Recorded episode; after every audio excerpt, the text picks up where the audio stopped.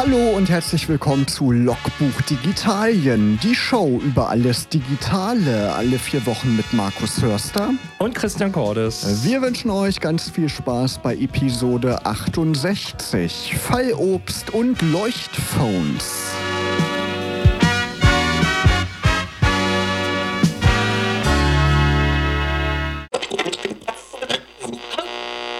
Zwei Monate waren wir jetzt nicht on air, Christian. Krankheitsbedingt meinerseits mussten wir zweimal schwänzen. Aber jetzt geht es weiter im Oktober. Ich bin auf dem Weg der Besserung. Und dann können wir ja auch wieder quatschen über die digitalen Themen. Und da hat sich ja einiges angestaut. Du bist ja bestimmt Digitalien äh, treu geblieben, oder? Ja, ich habe den Stecker während der Abwesenheit definitiv nicht gezogen. Sehr gut. Ich habe mich auch mit digitalen Dingen beschäftigt, habe mir einen neuen Rechner zusammengestellt Welt zum Beispiel. Ja, muss auch mal sein, da ist man wieder schneller unterwegs in der digitalen Welt. Und es gibt heute gerade ein brandaktuelles Thema, über das wir vor einigen Monaten ja auch schon mal gesprochen hatten. Der beliebte USB-C-Anschluss oder auch bei manchen nicht so beliebte USB-C-Anschluss. Wie äh, siehst du es? Also ich finde ihn auch gut und würde ihn mir auch tatsächlich flächendeckend in allen Geräten äh, wünschen. Es ist bei Apple sowieso gerade so ein bisschen, die iPads haben USB-C, die selbst das neue iPhone hat noch Lightning. Ähm, mal einen standardlichen, einheitlichen Stecker und dann auch nur ein Typ Kabel mitzuschleppen, wäre schon famos. Genau, ich finde das auch gut, vor allem, weil man auch ähm, ja nicht auf die Richtung achten muss. Man kann ihn so reinstecken, ähm, ja, wie man gerade lustig ist. Geht dann auch im Dunkeln, ne? das ging ja mit den alten Typ A-Steckern nicht so einfach. Da konnte ja auch mal sein, dass man falsch rum ja, in die Buchse reingesteckt hat. Und das EU-Parlament hat heute ja das einheitliche Ladekabel beschlossen. Also nach dem Beschluss werden dann wohl USB-C-Anschlüsse demnächst dann für Handys, Tablets, Digitalkameras, Kopfhörer, Headsets mobile Spielekonsolen, tragbare Lautsprecher, E-Reader, Tastaturen, Computermäuse, tragbare Navigationssysteme und so weiter und so fort dann Pflicht werden. Aber die Mitgliedstaaten, die müssen noch zustimmen. Und wenn die dann zustimmen, dann ist es wohl 2024 im Herbst soweit. Also in zwei Jahren und dann mal gespannt, wie sich das entwickelt. Wobei ich verrate jetzt was, Markus, mit einem Lightning-Kabel hattest du auch nie das Problem mit links oder rechts rum. Das, das. Hat, das hat auch schon immer funktioniert. Ja, aber man musste halt ein proprietäres Kabel haben ja. ne, oder eben ein proprietäres Ladegerät. Lightning ähm, ist eben der Standard von Apple. Und ähm, ja, wenn Apple dann irgendwann beim iPhone auch umswitchen muss, das wäre ja eigentlich wünschenswert. Ne? Ja, auf jeden Fall. Allein von den Datentransferraten auf jeden Fall begrüßenswert. Die EU-Kommission sagt, ähm, jedes Jahr entstehen 11.000 Tonnen Elektroabfall allein durch Ladekabel und durch diese USB-C-Regelung könnte man dann wohl 1000 Tonnen einsparen. Das ist ja schon eine ganze Menge. Und dann muss man eben nicht mehr so oft ähm, Ladekabel wegschmeißen. Bei Laptops soll es dann auch irgendwann Einzug halten, wahrscheinlich dann zwei Jahre später, also im Jahr 2026, weil USB-C ist ja auch zum Laden gut. Man kann ja sogar Monitore über mhm. USB-C anschließen. Ist ja wirklich so eine universelle Geschichte. Später habe ich auch noch eine Meldung bezüglich USB. Da können wir ja nachher drüber sprechen. Ich habe ja eben gesagt, ich habe mir einen neuen Rechner zusammengestellt und diese ganzen USB-Standards, das ist ja wirklich ein totales Namenschaos. da steigt man überhaupt gar nicht durch, welcher USB-Anschluss denn jetzt wie schnell ist. Und da werdet ihr später erfahren, da gibt es jetzt eine kleine Erleichterung, vielleicht so eine kleine Erleichterung für den USB-Dschungel. Christian. Hm. Hast du am, du hast einen Mac, glaube ich, ne? In erster Linie sind da auch USB-Anschlüsse, USB-C-Anschlüsse dran? USB-C und Thunderbolt-Anschlüsse. Drei und vier. Okay. Aber es sieht eben gleich aus, ne? Das ist ja. eben das Problem. Ne? Man kann das so vom Stecker her nicht mehr so einfach unterscheiden, wie das früher möglich war. Da äh, sahen ja die Firewire-Anschlüsse, die ja von Apple auch im Jahr hochgehalten wurden, die sahen ja komplett anders aus. Da konnte man ja gar nichts verwechseln. Es gibt weitere Neuigkeiten aus der Apple-Welt. Im September war es, glaube ich. Ne? Da gab es wieder mhm. ein großes Event. Da wurden die neuen iPhones vorgestellt. Und ja, Christian Cordes, äh, es kann ja nicht anders sein, der hat es hier schon im Studio. Welches hast du denn geholt? Äh, ich habe ein bisschen downgegradet ähm, vom ähm, Pro Max nur noch auf ein Pro, also ein 14 Pro ähm, habe ich hier. Und äh, ja, aber es gab nicht nur, wie gesagt, die iPhones. Äh, Im Grunde genommen gab es, wie soll ich sagen, so finde ich drei Kategorien. Das eine ist, ähm, dass, wie gesagt, die Apple Watch ähm, erneuert worden ist. Es gibt eine neue Apple Watch 8, ähm, es gibt eine SE eine neue und der äh, große Favorit, der, ähm, die Apple Watch Ultra, ähm, als äh, das teuerste äh, Watch-Flaggschiff. Ähm, dann gab es neue AirPods 2, also die In-Ear-Kopfhörer mit Noise Cancelling nochmal verbessert. Da sind die Tests so, die ich bisher gesehen habe, ich habe sie selber auch noch nicht gehört, äh, sehr durchwachsen. Und wie gesagt, beim iPhones, äh, bei den iPhones gab es ähm, eigentlich zu erwarten, dass das iPhone Mini, das gab es ja in der äh, 12er und 13er Version, ist rausgeflogen. Dafür gibt es jetzt ein kleines iPhone und ein iPhone Plus beim iPhone 14 und ein iPhone 14 und ein iPhone 14 Pro Max. So ist das Line-up quasi. Also viele neue Geräte und eine neue Farbe, glaube ich auch, oder? Deep Purple habe ich auch hier, ja. Deep Purple, so ein bisschen erinnert an Prince, ne? Purple Rain. ja, es ist, es ist ein, ein, ein sehr dunkles Lila, was äh, je nach Lichteinfall aber mehr so ins Anthrazit-Gräuliche schon fast schimmert. Genau. Apple Watch Ultra, du hast das schon angesprochen, die sieht man jetzt des Öfteren schon bei den ganzen Tech-YouTube-Kanälen. Die haben die oft schon ähm, mhm. ja, um, den, um den Arm, aber das ist ein ganz schön riesen, riesen Teil, oder? Es ist von, der, von den Abmaßen her größer. Man muss, glaube ich, jetzt bei der Apple Watch noch mehr als früher justieren, was man will. Also ich sag mal, zwischen 7 und 8er, das Große, was da neu zugekommen ist, ist wie gesagt dieser Temperatursensor, der hauptsächlich für die Zyklusmessung funktioniert. Zumindest sagt Apple das so. Ähm, es gibt noch keine Drittanbieter-Apps oder ähnliches, die diesen Temperatursensor anders auslesen können. Ähm, und halt den, ähnlich wie im iPhone 14 Pro oder in der iPhone 14er Serie, diesen neuen Crash-Sensor, der verbaut worden ist, der halt Verkehrsunfälle oder halt auch ähm, ja, Radunfälle, Motorradunfälle mit maximaler Beschleunigung halt erkennen kann. Das sind so die großen Unterschiede. Jetzt kann man natürlich sagen, okay, dieser Temperatursensor, den ich als, als Mann im Zweifelsfall eh nicht äh, verwenden kann, Macht es Sinn abzugraden? Fraglich, auch vom Prozessor her hat man halt rausgefunden, es ist nicht ein komplett neuer Prozessor mit doppelt so viel Leistung, sondern es ist eigentlich immer noch ein S6 oder ein S7 mit ein bisschen mehr, aber nicht wirklich halt eine komplette Neuerfindung. Ähm, von daher sag, würde ich auch sagen, die Leute, die halt, wie gesagt, ein, eine Apple Watch 6 oder sogar eine 7 haben, müssen nicht zwingend updaten. Selbst bei einer 5er wäre ich mir nicht sicher, weil praktisch mit dem WatchOS 9 Update, was halt ja auch mit rausgekommen ist, auch die Kinderkrankheiten, gerade was so International Roaming und Co. bei den LTE-Varianten halt mit weggebügelt worden ist. Hm, da macht es nicht auch nicht unbedingt Sinn, außer sie ist halt schon, sag ich mal, relativ runter und man hat sowieso äh, geliebäugelt mit einer neuen. Bei der Ultra ähm, glaube ich, ist das ein sehr spezieller Anwendungszweck, wer so etwas braucht. Das ist, also, sie konkurrieren ja eher nicht mit einer Galaxy Watch oder ähm, einer von Xiaomi oder ähnliches, sondern klassisch ja eher mit diesen Sportuhren von Garmin und Co. Und da muss man einfach sagen, ähm, eine Garmin ähm, hat einfach noch mehr viel, viel mehr Funktion und ist einfach auf viel mehr Kontinuität gepolt als eine Apple Watch. Ich glaube, das ist ein sehr kleiner Fokus von Leuten, die praktisch dann eher ihre Garmin wegschmeißen würden oder nicht mehr nutzen würden und zu einer Apple Watch äh, hintendieren. Was ich sehr spannend finde, ist dieser Tauchsensor, also dieser Tauchcomputer, der verbaut worden ist, aber da habe ich zu wenig Ahnung, wie das im Gegensatz zu einem externen richtigen Tauchcomputer halt einen Mehrwert bietet. Ja, so von den anderen Funktionen, ich weiß es nicht. Also musst du mal testen hier in der Oka, meine Runde tauchen, ja. Christian. Also richtet sich, glaube ich, eher an so einen extremen Sportler, ne? Oder die irgendwie ja in den Bergen unterwegs sind und das wirklich auch, ja, eben als Werkzeug nutzen Richtig. und nicht, nicht als Fashion-Statement. Ne? Nein, ich sag mal, nur, nur der Handwerker, der jetzt eine etwas robustere Outdoor-Uhr sucht, der, der muss jetzt deswegen nicht zu einer Ultra greifen. Das ist wirklich die Zielgruppe, die du ähm, ähm, beschrieben hast, die halt auch mit den, mit den Mehrheit was anfangen kann. Ähm, wie sieht es eigentlich aus mit den Kameras im neuen iPhone? Wie haben die sich weiterentwickelt? Wie sind deine Eindrücke? Also beim Pro ist es ja so, dass jetzt ein 48 Megapixel Sensor äh, reingebaut worden ist, der auch Pro War äh, kann, mit, also in 48 Megapixel aufnehmen, was riesengroße Bilddateien erzeugt. Das ist der Wahnsinn. Ähm, da hat sich tatsächlich ähm, Apple auch mit diesem äh, Promotion und äh, Photonic Engine und was sie alles mit reingebaut haben, schon äh, massiv weiterentwickelt im Gegensatz zum 13er. Den Sprung merkt man. Ich finde, man merkt ihn bei Apple in den letzten Jahren immer mehr eigentlich in der Videoqualität.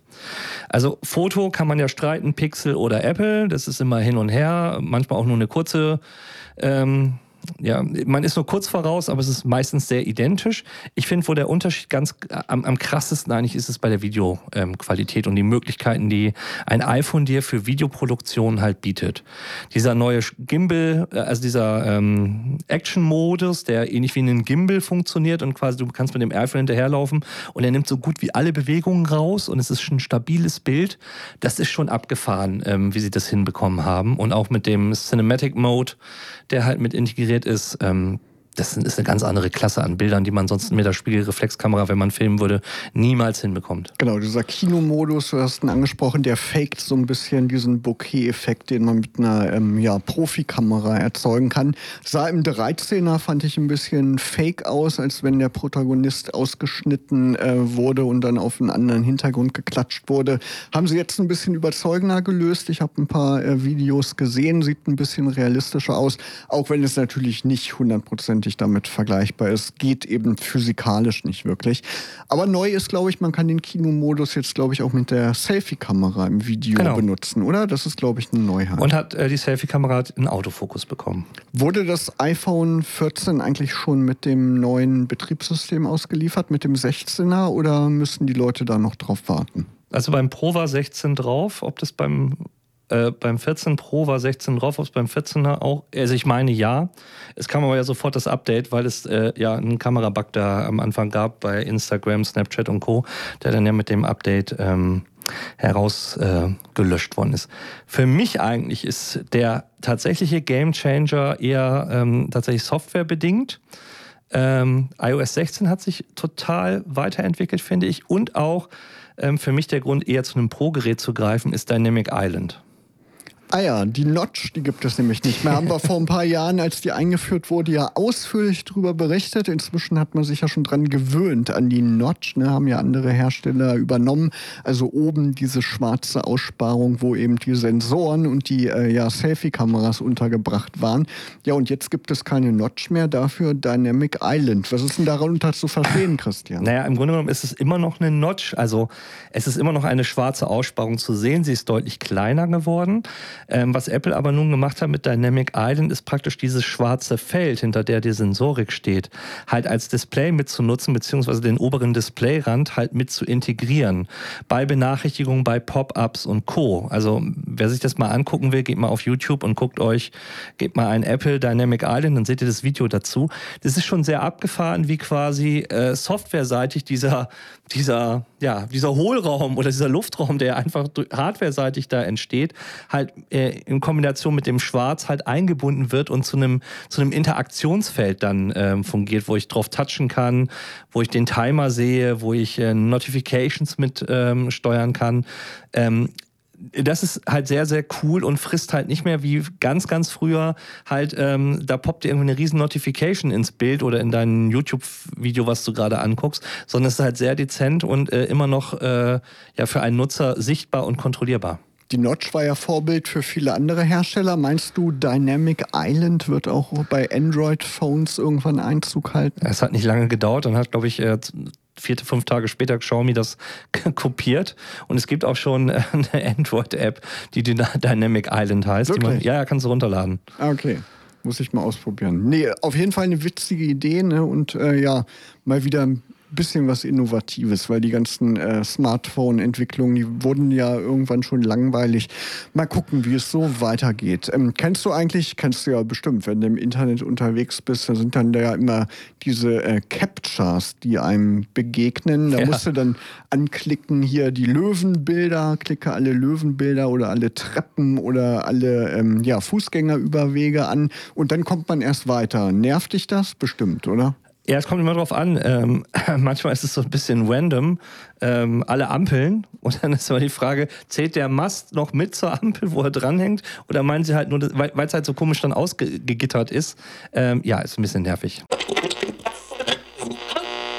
Ja, eben haben wir über Apple gesprochen, sprechen wir jetzt ja über ja einen der größten Konkurrenten im Smartphone-Bereich, kann man glaube ich so sagen. Ne? Das Pixel ist ja, ähm, ja, ich glaube, mit der Sechser-Generation richtig auch im Mainstream angekommen. Sonst war es ja mehr so ein Nischenprodukt. Ähm, jetzt wurde ja auch viel Werbung gemacht im Fernsehen, hat man viel gesehen. Und Christian und ich, wir sind im äh, Frühling, ich glaube im Mai, relativ zeitgleich umgestiegen auf das Pixel 6. Mein äh, OnePlus 6, das ist schon dann ein bisschen in die Jahre gekommen. Die Updates blieben aus. Ich habe sehnsüchtig gewartet auf das neue Betriebssystem und das kam und kam nicht. Und ähm, ja, dann habe ich gesehen, das Pixel 6 ähm, gab es inzwischen dann auch ein bisschen günstiger und dann bin ich auch auf den Zug aufgesprungen und ähm, ja, bislang ziemlich zufrieden, Christian. Du auch? Ja, auf jeden Fall. Also ähm, das Pixel 6 ist, glaube ich, aktuell immer noch, ich meine, jetzt kommen die 7er Modelle raus, aber wer quasi so um die 500 Euro ein Smartphone mit Android haben will, ähm, was äh, erstklassige Bilder schießt, kommt eigentlich um das Pixel 6 äh, nicht drum herum. Jetzt könnte man natürlich sagen, okay, es kam das 6a. Ähm, da muss man aber, glaube ich, fairerweise sagen, dass ähm, das 6er halt mehr Funktionen halt auch hat. Auch wenn es praktisch vom Release-Datum älter ist. Es bietet aber mehr für ein bisschen mehr Geld, was aber vielleicht 50 Euro je nach Angebot ähm, ungefähr ausmacht, wenn man es relativ günstig bekommt, äh, ist, ist es mehr Geld, was man investieren soll, auf jeden Fall gut investiert. Genau, das Kamerasystem ist zum Beispiel weiterentwickelt. Ja. Ne? Der Autofokus, der funktioniert anders. Ähm, es ist insgesamt hochwertiger. Ne? Das äh, 6a, das ist ähm, ja mehr so eine Plastikumschalung ne? und das Sechser, das ist glaube ich Glas, ne? was da hinten ist. Genau, und man kann kabellos laden mit dem Sechser und mit dem Pro, das kann das 6a ja nicht und ähm, ja, gibt ja diverses Zubehör. Ist ja dieser, wie heißt das, Ski-Standard? Ski ne, genau QI geschrieben, wird eben unterstützt wie von vielen anderen Geräten. Ich habe mir tatsächlich den Pixel Stand noch vor ein paar Wochen angeschafft. Das ist so ein kleiner Ständer quasi, den man sich auf den Schreibtisch stellen kann. Und dann stellt man das Pixel da drauf und dann wird es kabellos geladen. Und das Coole ist, das wird genauso schnell kabellos geladen wie mit Kabel. Und das ist echt eine praktische Sache. Ist ein Lüfter eingebaut sogar, Christian. Wenn man nebenbei irgendwie eine Videokonferenz ah. macht, damit es nicht äh, überhitzt. Aber es stört nicht. Ich hatte, äh, hab's ausprobiert. Ich dachte auch, das ähm, ja, beschert mir vielleicht schlaflose Nächte, aber da kann ich Entwarnung geben. Ist jetzt so ein Gadget, was man nicht unbedingt braucht. Ne? Man kann es natürlich auch anschließen, aber ist irgendwie nice to have. Also was ich halt finde, ist dieses Reverse Charging finde ich halt ganz interessant, um mal ähm, aus dem Smartphone andere Gegenstände, wie zum Beispiel ähm, kabellose Kopfhörer oder ähnliches zu laden. Das ist halt ganz nett gemacht. Und ähm, was für mich auch ein Game Changer ist, ist äh, Live Translation. Also diese Live-Übersetzung, die halt hardwaremäßig mit verbaut ist, egal in welchem, ob bei Facebook Messenger oder wo auch immer du bist, ähm, er kann halt live in eine andere Sprache ähm, translaten. Das ist ziemlich cool. Genau, ermöglicht ja von diesem Tensor-Chip, den Google selbst entwickelt hat. Ne? Mhm. Und jetzt steht ja auch der ähm, neue Chip schon vor der Tür. Ne? Tensor 2 in den Pixel 7 und Pixel 7 Pro Geräten, die dann wohl jetzt demnächst die Tage vorgestellt werden. Aber sonst ist es, glaube ich, eher so ein evolutionärer Sprung, wie man so schön sagt. Ne? Das 6er war im Vergleich zum 5er schon ein größerer Schritt, auch was das Design angeht. Und die 7er Generation Generation, wenn man den äh, Bildern Glauben schenkt, naja, sind ja auch von Google offiziell jetzt schon released worden. Ähm, das sieht schon sehr ähnlich aus. Nur das Kamerasystem ist nicht wie beim Sechser so eine schwarze ja, Linie, ne, so eine schwarze ähm, Wand da hinten, sondern das ist so ein bisschen mit Metall, glaube ich, ausgeschmückt. Aber sonst ist es wohl sehr ähnlich. Ne? Also aber dieser Kamerabalken für einen Vorteil hat, das Smartphone kippelt nicht auf den Tisch. Ja, das stimmt. Das ist ein Vorteil. Ja, also es genau. liegt halt äh, angeschrägt, flach, aber nicht wie bei anderen iPhones wo, oder anderen Smartphones, wo du immer mit der Hülle gegenarbeiten musst, dass du nicht diesen Kippeleffekt oben links äh, an den Kameramodulen hast. Das haben sie dadurch äh, echt clever gelöst. Ja, und es sieht einfach irgendwie harmonischer aus. Ne? Ich finde es ja. irgendwie ähm, ja geradliniger. Und ähm, naja, man hat ja sowieso eine Hülle drumherum. Ich habe mich, ähm, weil das ja eine rötliche Farbe hat, habe ich mich für eine äh, ja, durchsichtige Hülle entschieden. Und ähm, ja, du hast ja noch ein äh, Gerät gekauft zwischendurch, was ja auch ein riesen Hype war, so im äh, Android-Universum, das äh, Nothing Phone. Phone.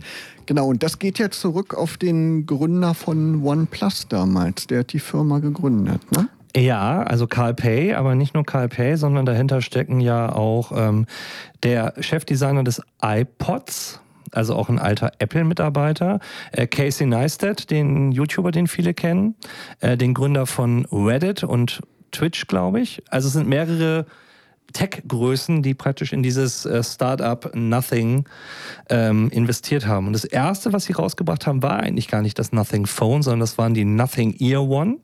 Das waren so In-Ear-Kopfhörer. Ähm, mit einem phänomenal geilen Noise Cancelling. Also ich liebe sie mittlerweile mehr als meine Apple AirPods, ähm, weil der Klang und das Noise Cancelling wesentlich cooler und besser ist. Und sie sind halt, sie kosten die Hälfte, also sie kosten 90 Euro oder so. Manchmal gibt es sie bei Amazon sogar schon für 70 ähm, ähm, reduziert. Und dann kam, wie gesagt, der, das groß angekündigte Nothing Phone. Genau, und da braucht man unbedingt eine durchsichtige Hülle. Ja, das macht Sinn. Das ganze Telefon ist ja eigentlich durchsichtig. Ähm, und ähm, bevor ich jetzt gleich zum Nothing Phone komme, es gibt auch eine Ankündigung, nämlich dass ähm, Nothing hat das, glaube ich, heute oder gestern äh, rausgebracht. Am 26. kommt die zweite Generation der Kopfhörer raus, okay. die Tubes, die in so einer Röhre sind, auch ganz spannend. Äh, bin ich auch schon sehr gespannt auf die Teile, weil die auch wieder so um die 100 Pi mal Auge Euro liegen werden. Aber zurück zum Telefon. Ja, es ist ein ein, ähm, also ein Android-Phone. Läuft aktuell noch Android 12 drauf. Und das Besondere da hinten, ähm, sieht so ein bisschen aus wie ein iPhone von der, von der Kantigkeit und von der Hülle. Auch das Kamerasystem, ne? das erinnert sehr ans iPhone. Das erinnert so an die iPhone 10er Generation. Ähm, nur hinten, wo es durchsichtig sind, diese Glyphen, also diese 900 LEDs, die da hinten verbaut sind. Äh, die, ähm, glaube ich, einen riesen Budenzauber machen können. Wer zu epileptischen Anfällen neigt, der sollte sich dieses Telefon nicht anschaffen, weil ähm, wir haben das vorhin mal mit Musik getestet. Ähm, das, das blinkt schon wie verrückt. Genau, die sind nicht flächig angeordnet, sondern das ist so ein Muster, ne? Das ist so ein, wie ja. so ein Kreis fast und dann sind Linien und genau. Und ähm, die haben aber schon einen Sinn, ne? Das ist nicht nur zur Deko. Genau, die haben einen Sinn. Also erstmal haben sie einen Sinn, dass sie ähm, programmierbar sind. Also du kannst Klingeltönen oder ähm, Benachrichtigungen halt letztendlich visuell über die Glyphen steuern.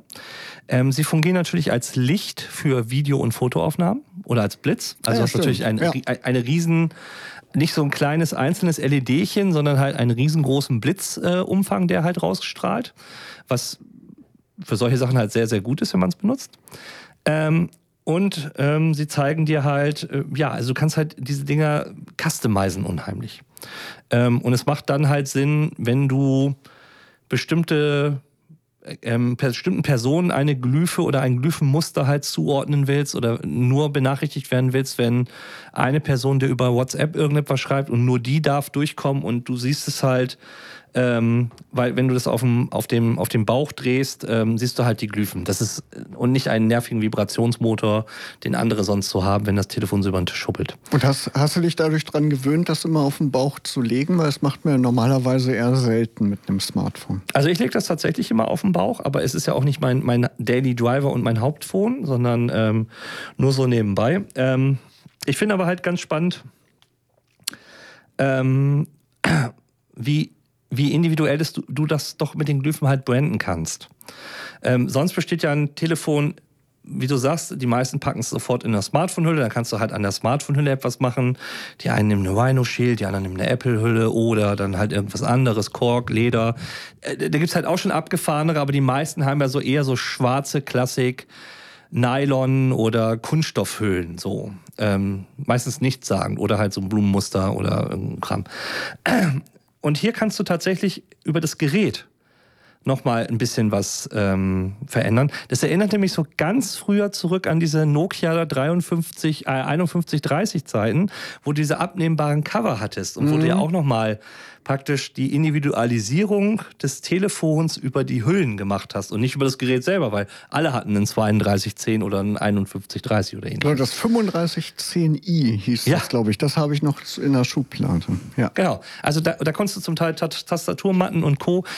Da konntest du was dran verändern. Und heutzutage kannst du es halt ähm, darüber machen und es macht es halt einzigartig. Ansonsten von der Technik her ist da jetzt nicht Rocket Science drin oder irgendwie etwas ganz Besonderes, was man bei keinem anderen Telefon findet. Muss man fairerweise sagen, ist so ein solides Mittelklassentelefon, aber halt diese Glyphen machen es. Ja, so ein Android-Handy, das steht und fällt ja mit der ähm, ja, Android-Distribution, die da drauf ist, mit der Android-Version. Die Pixel-Handys, die sind ja dafür bekannt und werden eben von den Usern auch geschätzt, weil es ein sehr cleanes Android ist. OnePlus ja auch sehr clean unterwegs. Wie sieht das bei Nothing aus? Ist eigentlich auch ein reines Android, also keine Bloodware und nichts Großes drauf.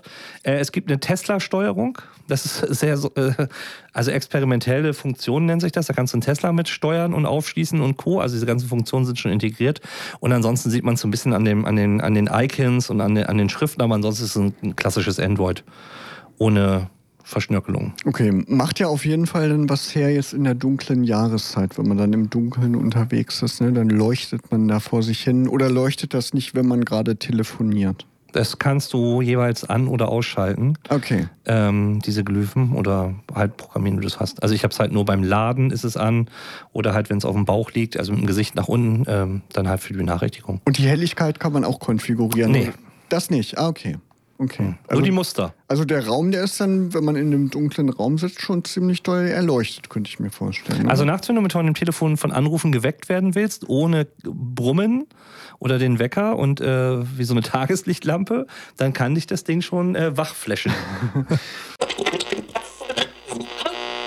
Christian hat eben in der Pause, in der musikalischen Pause nochmal geguckt. Man kann doch die Helligkeit einstellen beim ja. Nothing Phone, also was die LEDs angeht. Genau.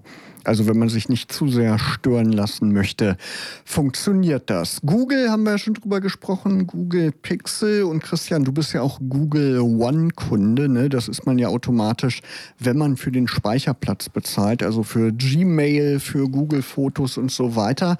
Und da haben wir ja schon, glaube ich, vor einem Jahr oder schon länger her drüber gesprochen. Es gibt da ja immer diese Vorteile. Ne? Einmal hat man so ein Google Home Mini irgendwie geschenkt gekriegt. Das war eigentlich so das größte Highlight. Dann gab es mitten in der Corona-Pandemie irgendwie Hotelrabatte, wo eigentlich kein Mensch. YouTube äh, Premium.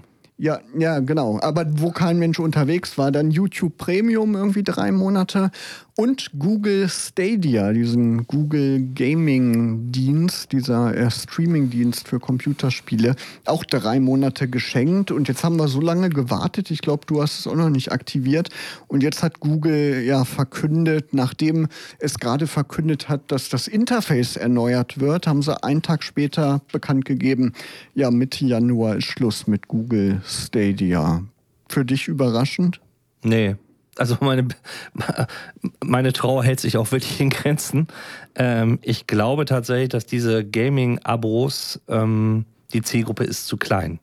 Und ähm, wer tatsächlich ein richtiger Pro-Gamer ist, der hat dann irgendwie ein PC-Setup und die anderen, die mobil gamen wollen auf einem anderen Level, die haben entweder eine Switch oder äh, irgendwie so einen anderen Handheld zum Zocken und ich glaube nicht, dass das Ding das halt rausreißt. Genau, die ernsthaften Gamer, ne, wie du sagst, die wollen eine hochgezüchtete PC-Kiste stehen haben nach wie vor oder eben eine Konsole, ne, Xbox, Playstation oder wie sie alle heißen. Ja, ist zwar eine gute Idee, es gab ja, glaube ich, vor zehn Jahren oder mehr als zehn Jahren gab es ja schon mal so einen Versuch, ich weiß gar nicht mehr, wie das hieß, aber das war auch so ein Game-Streaming-Service, der dann schnell wieder in der Versenkung verschwunden ist. Jetzt gab es ja mehrere Anbieter, eben Google Stadia, Nvidia hat, meine ich, auch einen mhm. Dienst und Microsoft hat ja auch so einen Game-Streaming-Dienst. Ja, mal gucken, wie sich das weiterentwickelt. Auf jeden Fall konnte man für Google Stadia ja so einen Controller kaufen, ne? hast du vielleicht gesehen. Und da ist natürlich jetzt die Gefahr, wir haben drüber gesprochen mit den Ladekabeln, viel Elektroschrott, dass die Controller eben auch zu Elektroschrott werden, wenn Google Stadia nicht mehr existiert.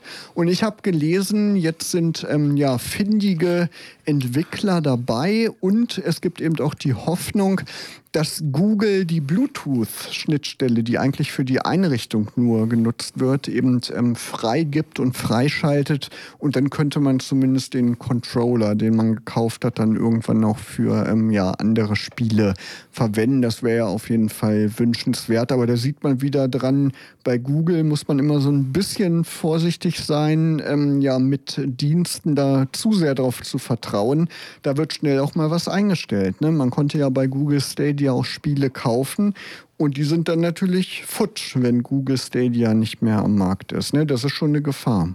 Ja. Genau, also wir werden es weiter beobachten, wie das mit dem Game Streaming weitergeht. Apropos Google und äh, YouTube, es gibt ja den YouTube Premium äh, Dienst, da hat man eben werbefreies YouTube, weil die Werbeanzeigen, die nehmen ja teilweise da jetzt inzwischen überhand und wenn man die nicht mehr haben will, kann man eben monatlich dafür bezahlen. Und jetzt macht gerade ein Gerücht die Runde, Christian. Ja, das Gerücht sagt, dass praktisch YouTube Premium Kunden exklusiv äh, Content in 4K-Auflösung genießen können. Das wird gerade für die äh, Premium-Abonnenten äh, äh, ausgerollt und getestet. Meinst du, da ist was dran? Irgendwie 4K ist ja inzwischen schon eigentlich äh, Standard geworden. Ja, ich frage mich, ähm, ja, es können Smartphones auch 4K-Auflösungen abbilden. Äh, aber äh, hat jemand schon mal, also wir leben ja erstens in Deutschland, mobiles Internet geht, ähm, Datenvolumen begrenzt. Willst du da irgendwie eine Stunde 4K YouTube reinziehen und dann, oh, sorry, ihr Datenvolumen ist aufgebraucht? Naja, am Fernseher. Ne, wenn man ein Smart ja, TV hat. Ja, aber ähm, die meisten gucken das ja eher im Bus oder ja, äh, in der stimmt. Bahn und Co. Ähm, und dann haben sie vielleicht Premium und haben das auf dem Telefon aktiviert und dann, also ich weiß nicht. Ähm, mir erschließt sich so der, der Sinn und Zweck nicht tatsächlich wirklich, außer ich gucke da halt auch Serien und kaufe Filme drüber. Ja, dann ja, aber so als, als, als Nice-to-Have-Feature wäre das für mich kein Anreizgrund, jetzt ein Premium-Album abzuschließen. Nur deswegen. Ja, und heute reicht ja Full HD in den meisten Fällen auch noch völlig aus. Ne? Da ähm, ja, glaube ich nicht, dass man da viele Leute zu bewegen kann, dann ein Premium-Abo abzuschließen. Naja, es ist ja wie gesagt ein Gerücht. Vielleicht ist da ja auch gar nichts dran, wie das eben bei Gerüchten so in der Natur der der Sache liegt. PlayStation, da gibt es was Neues in der virtuellen Realität, Christian. Genau, ähm, die PlayStation VR 2 ähm, Sony äh, ist ja schon so ein bisschen äh, durchgesickert und ähm, Mixed schreibt, dass, wie gesagt, Sony eine große Nachfrage erwartet. Man muss ja tatsächlich sagen, seitdem auch so die klassischen Spielekonsolen, gerade die PlayStation, äh, mit der VR-Brille und den VR-Controllern, haben die nochmal einen richtigen Push bekommen. Und ähm, dieses ganze Thema VR-Gaming, ähm, fasziniert auch eine gewisse Zielgruppe und äh, von daher ist es nur klar gewesen und sinnvoll gewesen, dass Sony dort auch die PlayStation hin weiterentwickelt und auch nochmal das, das, die Hardware, ähm, die VR-Hardware halt weiterentwickelt. Von daher glaube ich das auch und bin halt auch sehr gespannt, was quasi so Next Level VR auf der PlayStation ähm, halt so kann. Und kann man die schon kaufen oder wurde die nur vorgestellt? Ich glaube, sie wurde nur vorgestellt. Ich habe noch, also sie erwarten eine große Nachfrage. Wie gesagt, das steht im Artikel, den wir gefunden haben, drin. Ich habe sie selber noch nicht gesehen. Ähm, und ähm, also wie gesagt, bei Saturn oder Co. stand sie noch nirgendwo, deswegen ähm, ich habe da noch kein, kein richtiges Bild, außer die Bilder, die halt im Internet schon rumgehen. Genau, also laut Bloomberg will Sony bis März 2023 zwei ja. Millionen Geräte produzieren. Ja, dann hoffen wir mal, dass sie genug produzieren, weil wir, wir wissen, die Spielekonsolen PlayStation 5 ist, glaube ich, aktuell, ne? Und ja. die äh, Xbox, die neue, ähm, die waren ja oder sind ja immer noch sehr schwer verfügbar. Naja, ähm, muss man mal abwarten, wie das dann damit aussieht. Aber da braucht man ja erstmal eine PlayStation für, um es nutzen zu können. Ne? Das ist ja die Grundvoraussetzung. Dann haben wir gesprochen, Apple, die neue Apple Watch und es gibt auch ja eine Alternative von OnePlus. Eine Mittelklasse-Uhr wahrscheinlich. Eine oder? Nordwatch äh, startet, äh, auch mit AMOLED-Display im Metallgehäuse und einem Blutsauerstoffsensor. Ähm, wir erinnern uns ja, damals ist OnePlus ja als Flagship-Killer äh, angetreten, das iPhone zu besiegen. Ähm, die Qualität der OnePlus-Geräte hat ja so ein bisschen in den letzten Jahren leider gelitten und sie waren nicht mehr so innovativ und ja, wie soll ich mal sagen, fortschrittlich, wie sie noch in den ersten Jahren waren. Ähm, jetzt bauen sie halt, also, und sie gehen halt schon seit Jahren auch so in diesen Wearable-Markt. Also es gab schon immer mal so ein Fitnessarmband von denen oder auch Kopfhörer. Und jetzt bauen sie halt eine Uhr und ähm, also das, was man von den Specs halt gesehen hat, soll es sehr nah an einer Apple Watch sein. Ob es das ist am Ende, wissen wir noch nicht. Ähm, aber was natürlich so ähm, OnePlus typisch ist, ist die Preispolitik, die natürlich wesentlich unter dem einer Apple Watch in der Form dann liegt. Und ich glaube, sie sich dann eher so in der Konkurrenz von Fitbit, ähm, Xiaomi, Mi Smartband und Co. bewegen wird. Genau, in dem Sinne wahrscheinlich für viele dann noch attraktiv. Amazon stellt ja auch oh. gerade fleißig neue Geräte vor da wird es ja was geben, was man im Prinzip schon kennt, aber dann auch nicht kennt. Ne? Amazon Kindle gibt es ja schon lange und jetzt wird man darauf auch schreiben können. Genau, also für Leute, die halt gerne Notizen machen, den sagt vielleicht das Remarkable schon etwas. Das ist so ein E-Ink-Tablet, ähm, was mit einem Stift funktioniert, wo ich praktisch ja wie so einen digitalen Notizblock habe.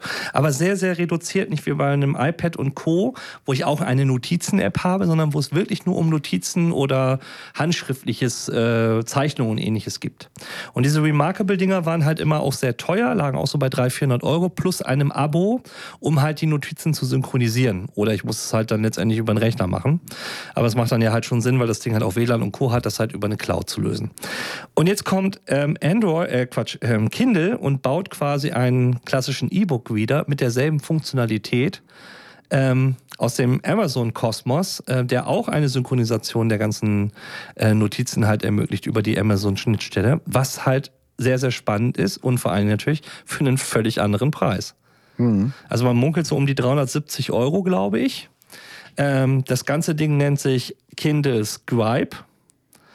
Ähm, und das könnte tatsächlich für diesen für diese spezielle Zielgruppe der Menschen, die halt gerne digital Notizen fertigen auf solchen Geräten, halt ein Gamechanger sein, weil es, wie gesagt, der dem Remarkable total in die Parade fährt. Soll sogar beleuchtet sein, also kann man im Dunkeln auch äh, wunderbar benutzen. Also ähm, ja, mal gespannt, wann das vorgestellt wird. Also mal wieder was Neues von Amazon. Ich habe ja schon angekündigt, der USB-Anschluss, da gab es ja so ein bisschen Chaos. Hast du mitgekriegt? USB ja. 4 wurde dann USB 4 Version 2.0 angekündigt. Da waren alle komplett verwirrt. Es gab ja bei USB 3 schon so zig 3, Standards.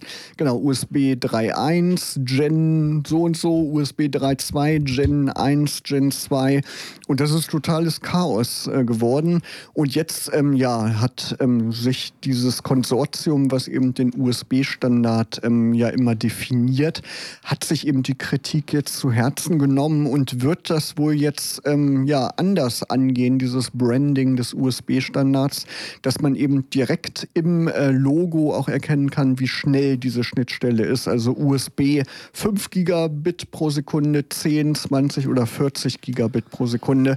Dann braucht man, braucht man nicht mehr ganz so viel rätseln, wie schnell denn jetzt dieser Anschluss ist. Also das finde ich eine ganz gute Entwicklung. Früher war es ja viel einfacher, USB 1, USB 2, aber jetzt ist es eben chaotisch geworden. Mal gucken, ja. ob das dann so eintritt. Wir wollen euch natürlich nicht gehen lassen ohne unseren monatlichen App-Tipp. Christian, fang mal an. Ähm, ich habe heute Google Chat rausgesucht. Warum? Einige werden vielleicht auch in ihren Mail-Accounts gesehen haben, dass Google sich mal wieder gemeldet hat mit einem Dienst, den sie einstellen, nämlich Google Hangout. Wird abgeschaltet ähm, und Chat ist quasi äh, auch unter dem Workspace-Konsortium, das Google ja hat, ähm, praktisch der Nachfolger sein. Und Google Chat ist quasi ja auch ähm, eine Kommunikations-App, Messenger in der Form. Ähm, Google hat ja früher auch noch Duo gehabt, das jetzt auch in Meet äh, aufgespalten wurde als Videokonferenzdienst. Und es gibt ja auch dann den für die äh, Bezahlvariante den, das andere Meet, also Meet Original heißt es dann im App Store. Ähm, und Google Chat kann praktisch beide auch miteinander sehr gut verknüpfen. Und ähm, ich finde auch das neue Flat-Design, was man in Google Chat schon integriert sieht, sehr, sehr angenehm. Ist eine nette Messenger-App, äh, mit dem man halt auch mit mehreren Leuten gut kommunizieren kann. Ah, geräteübergreifend. Muss ich mal testen. Kenne ich noch gar nicht. Werde ich mir auf jeden Fall dann mal runterladen. Ich habe auch noch einen kurzen App-Tipp, weil man viel mit der Deutschen Bahn unterwegs ist. Konnte man ja schon längere Zeit, du hattest, glaube ich, schon mal als App-Tipp eine Beta-Version der Deutsche Bahn-App runterladen. Inzwischen heißt das Ganze DB Next und neu ist, dass das nicht nur eine App ist, sondern auch eine Webseite. Und da kann man eben dann auch äh, neue Funktionen der Deutschen Bahn ausprobieren. Also da muss man sich sich anmelden, aber ist vielleicht für den einen oder anderen ganz interessant. Ja, und das war's auch schon mit Logbuch Digitalien für heute. Wir hören uns wieder in genau vier Wochen, das ist am 1. November. Oh Schreck, da sind wir schon im November, Christian. Uh. So schnell vergeht das Jahr. Schaut mal unter logbuch-digitalien.de vorbei, da findet ihr alle alten Episoden und natürlich überall, wo es Podcasts gibt. Und bis zum 1. November wünschen euch Markus Hörster und Christian Cordes eine schöne digitale Zeit.